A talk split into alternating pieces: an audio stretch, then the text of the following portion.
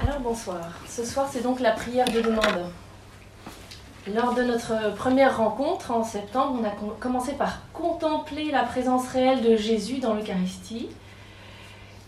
Et dans la seconde, le mois dernier, c'était Marthe et Marie qui nous apprenaient comment nous adresser à Jésus, comment épancher notre cœur auprès de lui et nous recueillir en silence en sa présence. Aujourd'hui, on s'arrête donc sur la prière de demande une prière qui naît assez spontanément du cœur de l'homme depuis toujours. L'homme a été créé par Dieu et il est orienté vers Dieu, même s'il n'en est pas toujours conscient. Par cet pacte créateur de Dieu, il y a une prédisposition ancrée en nous à vénérer, à adorer cet être supérieur dont nous provenons. C'est dans la nature de l'homme de s'adresser à la puissance divine, de lui demander son aide quand il est dans la détresse, de se confier à la providence divine. Même des gens qui se disent non croyants l'expérimentent souvent en cas d'épreuve.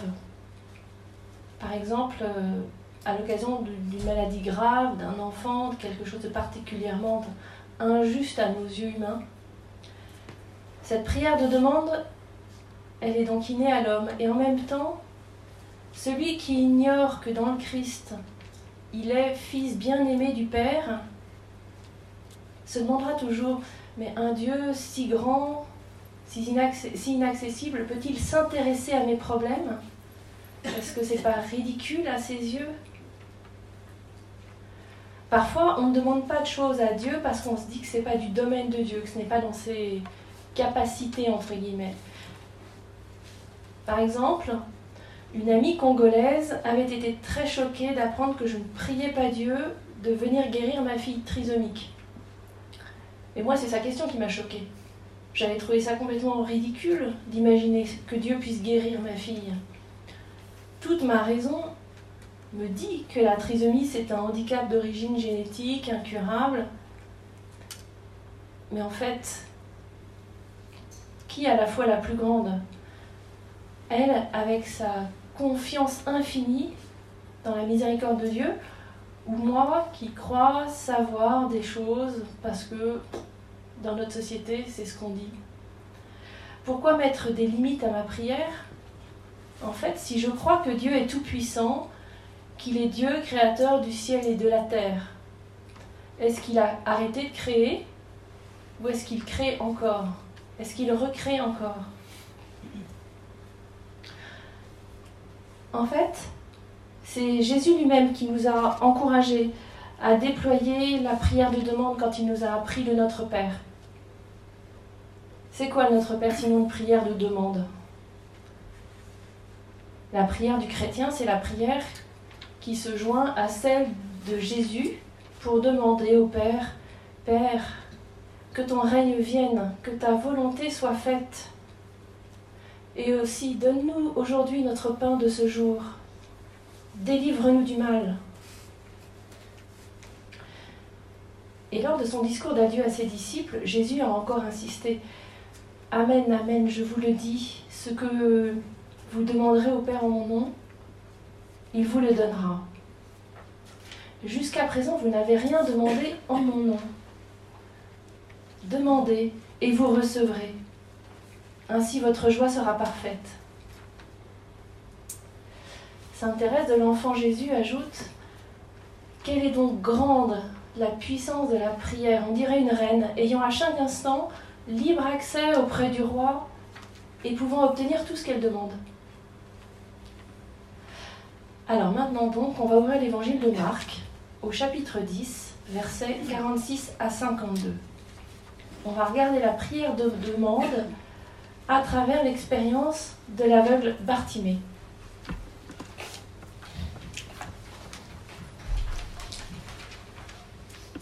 Alors comme Jésus sortait de Jéricho avec ses disciples et une foule considérable, le fils de Timée, Bartimée, un mendiant aveugle, était assis au bord du chemin.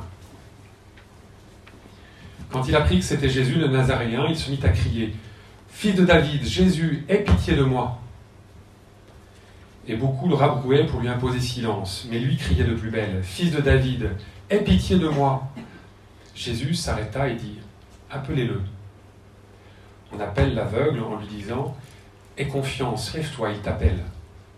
Et lui, rejetant son manteau, bondit et vint à Jésus. Alors Jésus lui adressa la parole. Que veux-tu que je fasse pour toi? L'aveugle lui répondit, Rabouni, que je recouvre la vue. Jésus lui dit, Va, ta foi t'a sauvé. Et aussitôt il recouvra la vue et il cheminait à sa suite.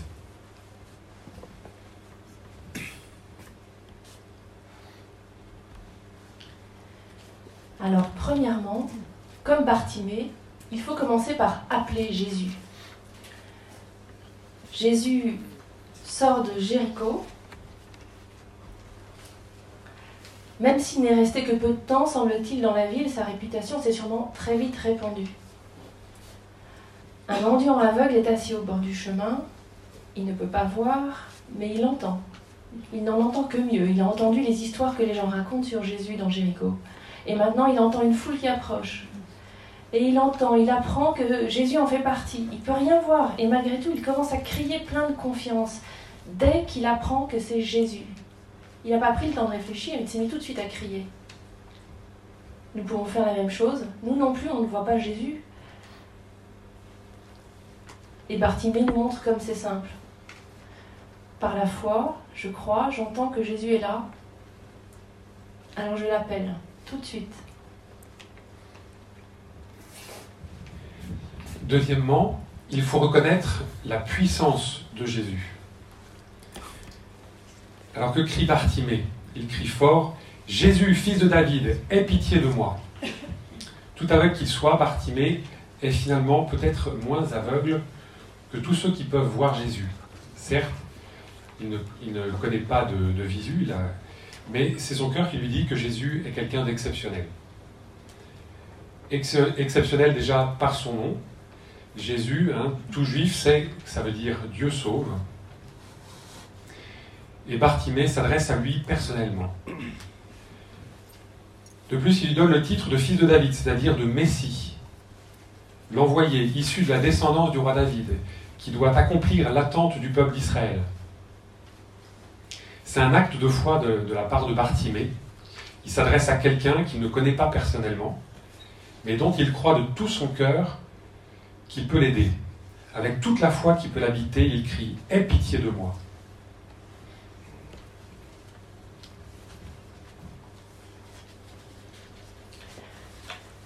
Troisièmement, il ne faut pas se décourager. L'Évangile dit Beaucoup le rabrouaient pour lui imposer silence. Nous aussi, on connaît bien cette situation. Par exemple, nous prions Dieu, ou bien nous racontons à d'autres que nous prions à telle ou telle intention et quelqu'un nous dit Oh là, mais qu'est-ce que tu crois? Ça sert à rien, s'il y avait un bon Dieu, ça se saurait. Ta prière, tu peux l'oublier, il n'y a pas de bon Dieu qui va t'aider, ça sert à rien. Ou alors, c'est une petite voix qui vient de l'intérieur. Ma petite voix en moi qui dit Ça sert à rien, tu déranges Dieu, il y a bien d'autres urgences, regarde l'état du monde. Tu crois qu'il s'intéresse à toi, à tes problèmes? En fait, il y a beaucoup de voix intérieures ou extérieures qui essayent de nous faire taire. Mais bon, Bartimée, lui, il ne se laisse pas arrêter. L'évangile dit, lui criait de plus belle. Non seulement il crie, mais il crie de plus belle. Rien ne l'arrête. Il est porté par son espérance, par sa foi en Jésus. Et c'est avec cette foi, avec cette espérance qu'il répète sa demande. Fils de David, aie pitié de moi. Alors qu'est-ce qui se passe? Jésus s'arrêta. Malgré le bruit de la foule qui l'entoure, Jésus a entendu le cri de Bartimée. Il a donc une bonne oreille, et pourtant, c'était nécessaire que Bartimée crie longtemps, plusieurs fois, fort. Nous aussi, il faut que nous crions de toutes nos forces vers Dieu sans nous décourager. Un peu comme cette veuve cette vieille veuve qui était venue voir le juge en pleine nuit. Et le juge l'a exaucée parce qu'elle avait crié longtemps.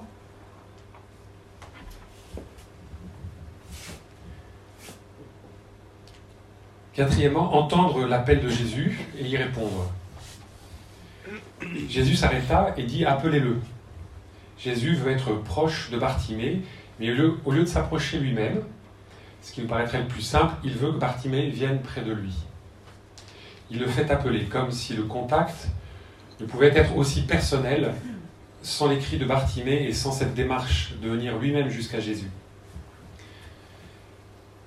Et Jésus passe par les autres pour appeler Bartimée et l'amener à lui. au passage, c'est une invitation euh, à changer leur cœur. Il les invite à changer, leur cœur. Et ces mêmes personnes qui auparavant avaient rabroué Bartimée viennent maintenant le chercher. Ils appellent l'aveugle en lui disant Aie confiance, lève-toi, il t'appelle. Bartimée a montré du courage et une sacrée confiance en criant si fort, alors qu'ils essayaient de le faire taire. Et voilà qu'il lui demande maintenant de redoubler de confiance. Regardons un peu cette foule. Je pourrais en faire partie et passer à côté de Bartimée sans le voir.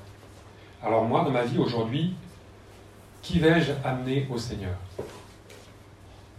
Quel visage j'apporte au Seigneur dans ma prière? Est-ce que je prie pour les autres? Est-ce que j'ai conscience qu'ils ont besoin d'être amenés au Seigneur pour être guéris? Par exemple, le mardi 20 décembre prochain, à Saint-Saturnin, avec Ephata, il y aura une veillée de prière pour les malades, avec l'adoration et le sacrement des malades. Qui vais-je amener? Est-ce que moi-même je vais y aller? Aurais-je la foi, une foi simple et active? Aurais-je la foi simple et active de ceux qui amènent le paralytique à Jésus en démontant le toit pour y descendre son brancard avec des cordes? Dans l'évangile de Bartimée, on entend les gens qui disent aussi à Bartimée Lève-toi. Cela montre donc que Bartimée était encore assis. Il a crié très fort, mais il était resté assis. Nous aussi, il peut arriver que nous fassions parfois l'expérience d'être comme paralysés. Dans les cas, dans les cas où ce que nous demandons dans la prière est tellement énorme, tient tellement à cœur, nous attendons alors tout de Dieu, mais nous oublions que dans cette situation, il y a des pas que nous pourrions faire, des actes que nous pourrions poser nous-mêmes. Ou bien nous voudrions absolument que Jésus nous accorde telle chose. Notre cœur brûle du désir de la recevoir, mais en même temps, une partie de nous est découragée. Il y a dans notre cœur la peur que Dieu ne veuille pas nous exaucer, ou bien qu'il ne nous entende même pas. Peut-être y a-t-il aussi la peur de ce qui va se passer s'il nous exauce. Peur de ce que ça pourrait réellement changer dans ma vie.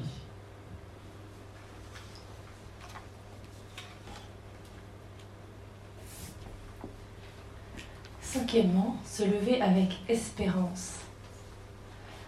La force de Bartimée, avant tout, c'est dans le fait qu'il a vraiment conscience de s'adresser à Jésus Jésus, fils de David, le Messie qui a le pouvoir de l'aider. Pareil, pour nous, dans la prière, notre foi est mise au défi de prendre d'abord conscience que celui à qui nous nous adressons, c'est Jésus. Je m'adresse à Jésus, celui par qui tout a été fait, dit le credo. Le second pas pour notre foi, c'est de sortir de nous-mêmes pour aller vers Jésus. Souvent, notre euh, prière peut être juste un appel à l'aide un peu vague. Aie pitié de moi, mais Jésus demande d'aller plus loin. Il nous dit Aie confiance, lève-toi, viens vers moi. Autrement dit, ça veut dire Sors les mains des poches, bouge-toi, je t'appelle. Et là, de simple appel vers le ciel, la prière va devenir un véritable dialogue, un entretien, une rencontre entre Dieu et nous. Regardons Bartimée à nouveau. L'Évangile dit, lui, rejetant son manteau, bondit et vint vers Jésus. Le fait d'entendre que Jésus l'appelle donne à l'aveugle le courage de se lever. Ça lui donne la force d'agir. Et plus encore, ça lui redonne l'espérance que Jésus va faire quelque chose pour lui. Le pas suivant, en effet, c'est l'espérance. Souvent, nous croyons, certes, que Jésus peut nous aider. Mais là où on coince, c'est qu'on ne croit pas toujours que Jésus va nous aider. Quand nous crions vers Dieu, nous le faisons parfois dans les larmes, parce que la situation que nous traversons est particulièrement douloureuse, incompréhensible. Ces larmes expriment notre détresse, mais elles nous enferment aussi dans cette détresse. Bartimée, lui, il bondit, il court vers Jésus, empli de confiance et d'espérance. Et pourtant, il est aveugle. Il est aveugle, ça veut dire c'est foutu, c'est pour la vie, quoi. Mais bon, il bondit et il court vers Jésus. Il croit. Il y a un petit détail qui montre bien sa confiance. L'évangile dit il rejeta son manteau. Vous imaginez Bartimée, un pauvre mendiant, et son manteau, c'est tout ce qu'il a. C'est sa protection contre la pluie, contre le froid, contre le soleil. C'est même peut-être bien son matelas pour dormir. C'est sa protection aussi contre le regard des autres. Enfin, c'est sa sécurité, quoi. C'est toute sa sécurité. Ben, ce manteau, il le rejette. Il le rejette comme ça, puis il le laisse au sol. Et il bondit, il court vers Jésus. Alors moi, quel manteau vais-je rejeter?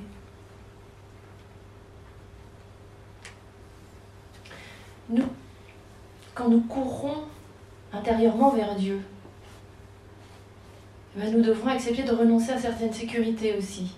C'est-à-dire qu'à partir du moment où on interpelle Jésus, ce serait quand même ridicule de continuer à s'accrocher à nos petites sécurités et à s'appuyer seulement sur ce que nous sommes, sur nos forces, sur ce que nous possédons, sur ce que nous avons appris. Si Jésus, euh, pardon, si j'interpelle Jésus, alors dans le même mouvement, je prends la décision de compter sur lui, de m'en remettre à lui, de m'appuyer sur lui. Nous prenons la décision de faire confiance. Et alors ce qui se passe, c'est que si nous prions en ayant foi que Jésus peut nous aider et en espérant qu'il va nous aider, alors automatiquement, notre cœur s'ouvre à Dieu. Vous savez, c'est un peu l'histoire du, gars dans la brume qui tombe dans un ravin, une, brume épaisse. Il se rattrape à une branche et reste comme ça, agrippé et suspendu à, sa branche. Bon, il lui à l'aide, à l'aide, à l'aide. Et là, personne. En panique, il se retourne vers le ciel et il crie Il y a quelqu'un là-haut? Au secours Dieu, si tu existes, sauve-moi Une voix lui répond Fais-moi confiance, lâche la branche. Petit temps d'hésitation. Le gars ajoute Il n'y aurait pas quelqu'un d'autre? Voilà, un peu plus tard, la brume se dissipe. Il distingue alors le sol et découvre qu'il était juste un mètre sous ses pieds.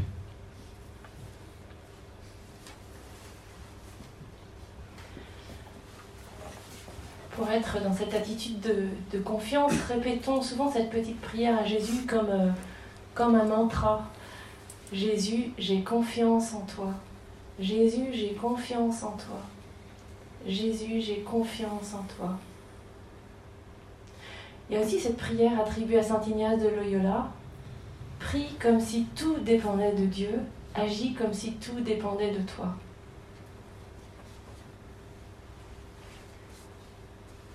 Sainte Thérèse d'Avila disait Dieu aime les hommes courageux. C'est vrai, recevoir le don de Jésus ne nous dispense pas d'avoir à faire face courageusement aux situations de notre vie. Au contraire, il nous invite à le faire en nous appuyant sur la force de l'Esprit Saint.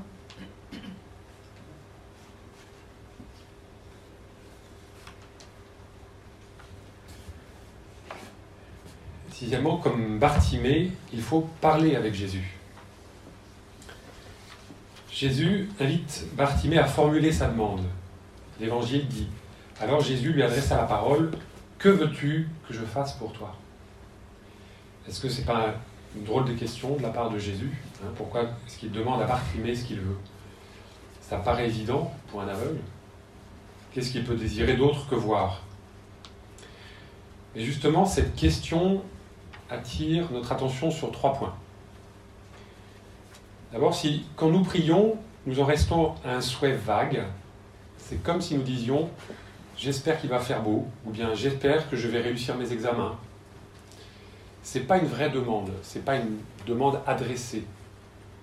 C'est pas ça la prière. La prière, c'est une vraie demande, c'est une ouverture à l'autre qui va nous répondre avec sa liberté, comme il veut. Parfois même quand nous disons Seigneur, Seigneur Dieu, faites que je guérisse, nous n'aurons pas un dialogue et une rencontre avec Dieu. Il n'y a pas vraiment de prière. Alors faisons comme Bartimée, adressons-nous vraiment à Dieu, à Jésus, et entrons avec confiance dans un véritable dialogue de personne à personne, car Dieu nous attend là. Deuxième point d'attention, demandez et vous recevrez, ainsi votre joie sera parfaite. Jean chapitre 16. Faire une demande précise, c'est se donner l'occasion de constater qu'elle est exaucée et en ressentir une joie profonde. Bien au-delà de l'objet de la prière. La joie de voir Dieu à l'œuvre dans ma vie, qui s'est penché sur moi. Troisième point d'attention, comme dit l'adage, fais attention à ce que tu demandes dans ta prière, car tu pourrais bien l'obtenir. Par sa question à Bartimée, Jésus nous incite à nous demander ce que nous voulons vraiment. Car demander à Jésus, c'est aussi s'engager à accueillir ce que Jésus veut et va donner. Si nous essayons de formuler clairement notre demande, nous serons parfois étonnés de voir ce qu'en fin de compte elle implique. Ça suppose un véritable travail intérieur. Et donc, ça nous oblige à nous poser la question, est-ce que je le veux vraiment?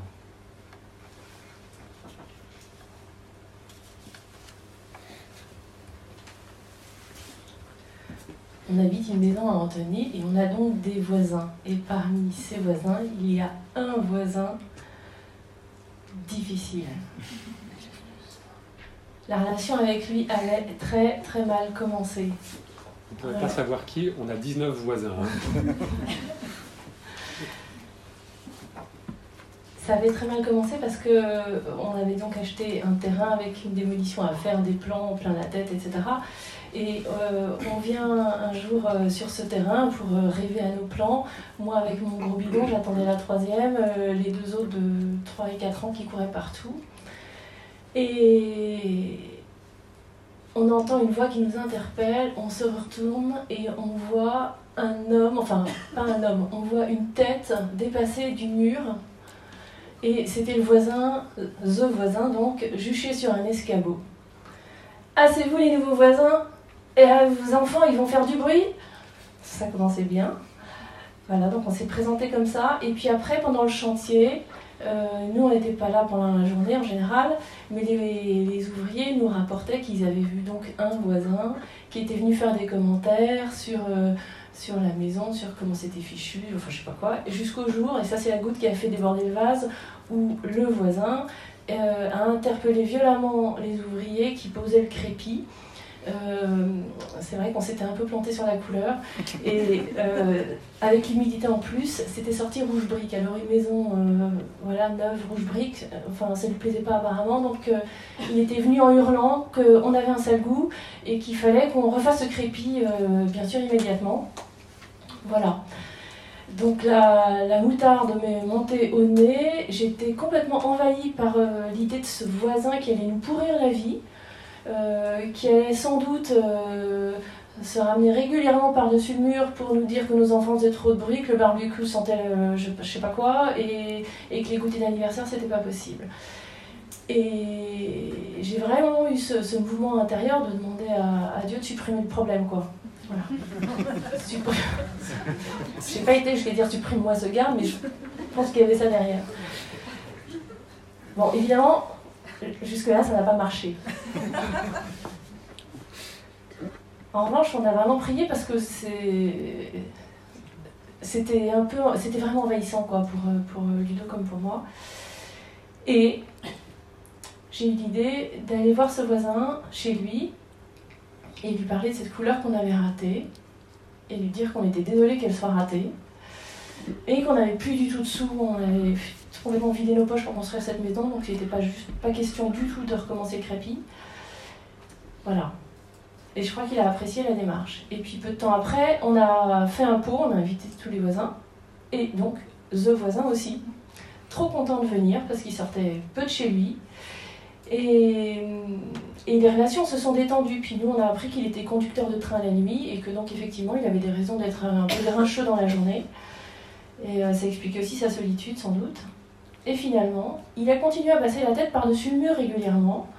Mais au fil du temps, il en est venu à passer la tête pour apporter un sac de cerises aux enfants, bien sûr en les grondant. Attention, surtout n'allez pas vous tâcher, enfin voilà. Mais il était devenu complètement euh, détendu à sa manière. Et en fin de compte, on a eu euh, de bonnes relations et, ça fait 16 ans que ça dure. Dans cette histoire, il y, a, eu trois étapes. D'abord, je me suis tournée vers Dieu en plaignant mon voisin et, en lui demandant d'arranger l'histoire pour qu'il disparaisse de mon horizon. Quoi. Mais, mais Dieu n'a pas fait disparaître l'obstacle. En fait, mon désir profond, c'était de bien m'entendre avec mes voisins. Alors j'ai prié pour que ce voisin change, qu'il change de regard sur nous et qu'il se convertisse. Je ne sais pas ce qui s'est passé pour lui, mais au final, qui a changé Moi, j'ai changé. J'ai changé de regard, j'ai changé d'attitude. Et si je réfléchis alors à la question de Jésus, que veux-tu que je fasse pour toi? Ma prière peut devenir, Seigneur, donne-moi la force d'être aimable avec ce monsieur. Montre-moi quels moyens je peux prendre pour faire la paix avec lui et que nous ayons de bonnes relations. Que puis-je faire pour le rassurer? Et de la disparition de l'obstacle que représente l'autre, peu à peu j'évolue vers la demande de sa conversion pour aboutir à demander ma propre conversion.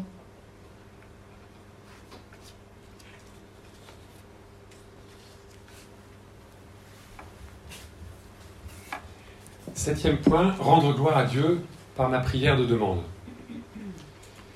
Alors là, voilà un aspect auquel on ne pense jamais.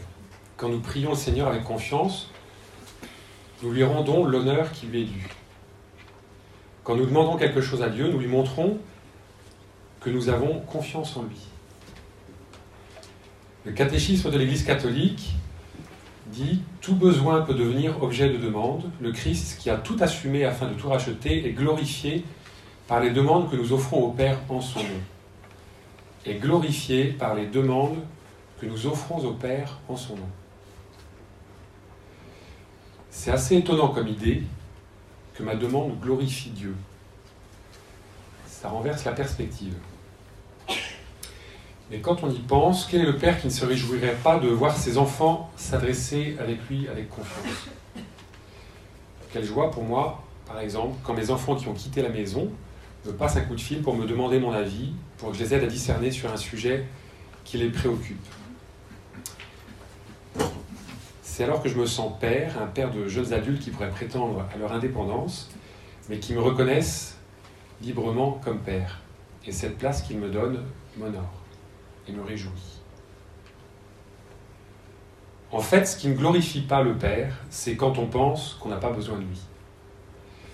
La suffisance, le manque d'amour pour soi, pour les autres et pour Dieu, c'est aussi ne pas reconnaître tout ce que nous lui devons déjà. S'adresser avec lui avec confiance, c'est ce qu'a fait Bartimée. Maintenant qu'il se tient juste devant Jésus, il peut exprimer son plus profond désir, Rabouni, j'aimerais recouvrer la vue. Il appelle Jésus Rabouni. Il ne dit pas seulement Rabbi, ce qui veut dire maître, il dit Rabouni, mon maître. Comme Marie-Madeleine quand elle reconnaît Jésus au Jardin des Oliviers après la résurrection. Bartimée, lui, ne connaît pas Jésus et pourtant il témoigne déjà d'une intimité avec lui. À partir du moment où Jésus s'est adressé à Bartimée, il n'a plus été pour lui un maître quelconque, mais son maître. Celui qu'il a pris en considération en tant que personne. Celui qu'il a appelé à lui. Celui qui veut l'aider personnellement. Et maintenant, Bartimée ne dit pas fais que je vois, car Jésus n'est pas un magicien à ses ordres.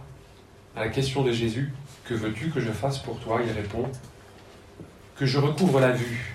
Oui, c'est cela que je veux. Voilà, Jésus attend que nous lui parlions de cette même manière. que nous lui disions avec confiance, plein d'espérance, ce désir profond que nous avons dans le cœur.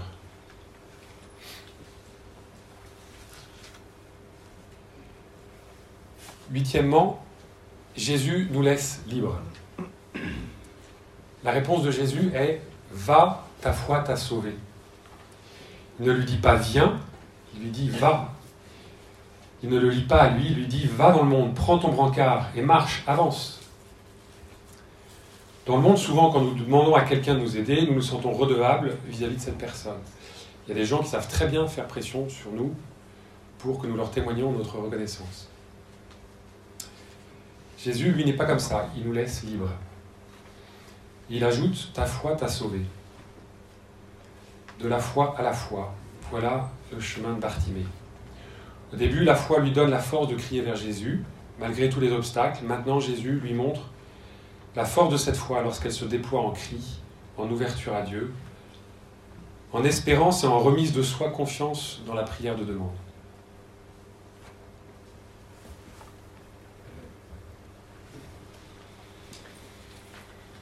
La question difficile. Est quand Dieu n'exauce pas nos prières. Que faire? Nous prions peut-être depuis des semaines, des mois, voire des années, et apparemment rien n'arrive, rien ne change. Pourquoi Dieu ne m'exauce-t-il pas? Est-ce qu'il ne m'entend pas? Est-ce qu'il est indifférent? Veut-il autre chose pour moi? Si c'est comme ça, la tentation est grande d'arrêter de prier, de nous détourner, parce que trop déçus, en colère. C'est particulièrement vrai quand nous sommes confrontés à une grande souffrance, à la maladie, à la mort d'une personne qu'on aime, et qu'on a du mal à comprendre ça. De même, quand on cherche du travail et qu'on se débat dans des grandes difficultés financières, sans qu'apparemment Dieu nous aide. Pourquoi? Pourquoi tolère-t-il que je sois confronté à telle ou telle souffrance s'il existe, s'il est un Dieu d'amour? Déjà dans l'Ancien Testament, dans le livre de Job, nous lisons que l'homme ne peut pas comprendre l'attitude de Dieu. Dans le livre de la sagesse, il est dit, quel homme peut connaître le dessein de Dieu et qui peut concevoir ce que veut le Seigneur. Rebelote dans le livre du prophète Isaïe. Vos pensées ne sont pas mes pensées, et mes voix ne sont pas vos voix. Oracle du Seigneur. Il n'y a pas de réponse définitive à la question de l'homme face au mal. Pourquoi Dieu n'exauce-t-il pas certaines prières? La seule réponse qui nous est donnée, c'est Jésus sur la croix. Jésus sur la croix qui prend sur lui toutes nos souffrances. Jésus ne donne pas la réponse à la question du mal. Il vient l'habiter. Il vient l'habiter de sa présence d'amour. Comme le dit Paul dans la lettre aux Hébreux, pendant les jours de sa vie dans la chair, il, c'est Jésus, offrit avec un grand cri et dans les larmes des prières et des supplications à Dieu qui pouvait le sauver de la mort. Et il fut exaucé en raison de son grand respect. Moi, je croyais qu'il était mort. Mais en fait, Jésus, oui, a été exaucé il a traversé la mort, il a été sauvé de la mort, non pas en l'évitant, il a été sauvé de la mort par la résurrection. Croyons-nous que, les, disciples avaient compris à l'époque pourquoi Dieu laissait les hommes tuer son fils d'une aussi cruelle façon? Ils ne pouvaient pas comprendre que Dieu allait le ressusciter. Et même s'il l'avait su, aurait-il pu comprendre que Jésus doit passer par cette mort horrible? Et nous sommes-nous prêts à permettre à Dieu de faire ce que nous ne pouvons pas comprendre ou pas encore comprendre? Avez-vous déjà fait l'expérience que Dieu n'ait pas exaucé l'une de vos prières, mais que plus tard, parfois beaucoup plus tard, vous ayez compris quel fruit positif, en était résulté? Il y a un sanctuaire marial en Bavière, en Allemagne, à Altötting, très ancien, dans lequel il y a un ex-voto assez surprenant sur lequel il est écrit Merci mon Dieu de ne pas avoir exaucé ma prière pendant des années. Point.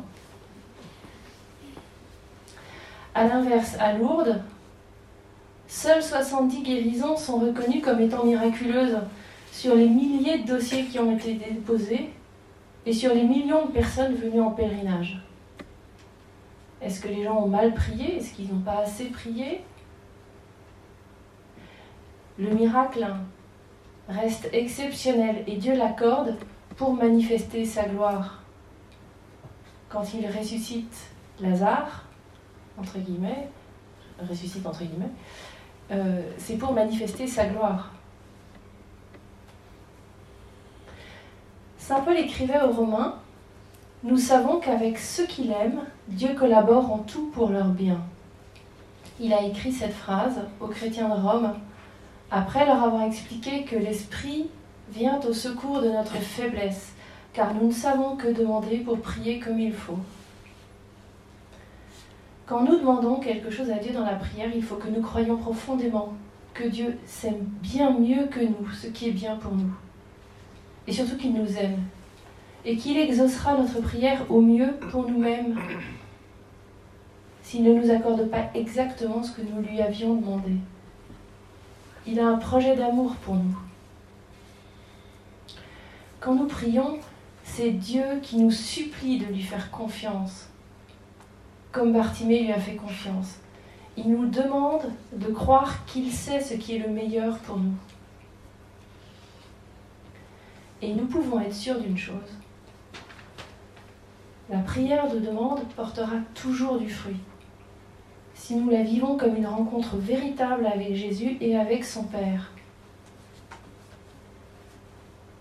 Alors quand nous voulons demander quelque chose au Seigneur, prenons toujours d'abord quelques secondes pour nous mettre en sa présence, pour réaliser que nous nous adressons à une personne qui est vivante, qui nous aime et qui nous écoute.